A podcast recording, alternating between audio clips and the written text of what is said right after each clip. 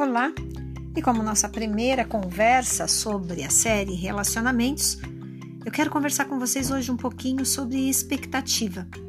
Pois é, toda vez que começamos um relacionamento, seja ele de que natureza for, nós já entramos nele cheios de expectativa. Expectativas que tudo dê certo, que a pessoa seja melhor, seja perfeita, faça tudo aquilo como eu imaginei e como eu sonhei. Só que as coisas não são bem assim, né?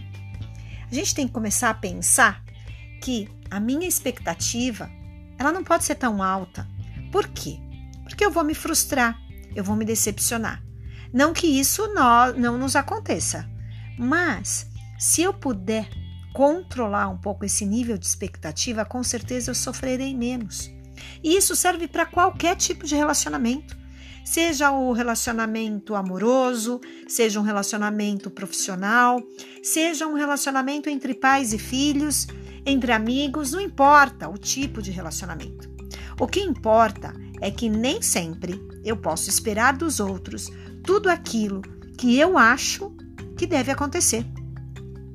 Porque eu não posso me esquecer que as minhas expectativas elas estão pautadas nos meus valores, na maneira como eu enxergo o mundo, na maneira como eu vejo as pessoas e na maneira como eu me relaciono com elas. Então, por exemplo, se eu sou o tipo de pessoa que quando acontece algum problema numa relação, eu gosto de sentar e já limpar as arestas, já colocar tudo, digamos, em pratos limpos, nem sempre o outro está preparado para isso. E é aí que entra o nosso controle de expectativa. A gente precisa dar tempo ao outro. E mais, a gente precisa entender que nem sempre aquilo que eu espero é aquilo que eu vou receber.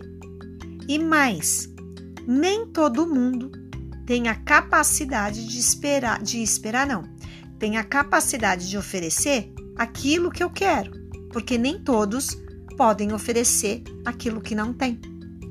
Então, espero que a partir de agora você vigie mais as suas expectativas. E até uma próxima.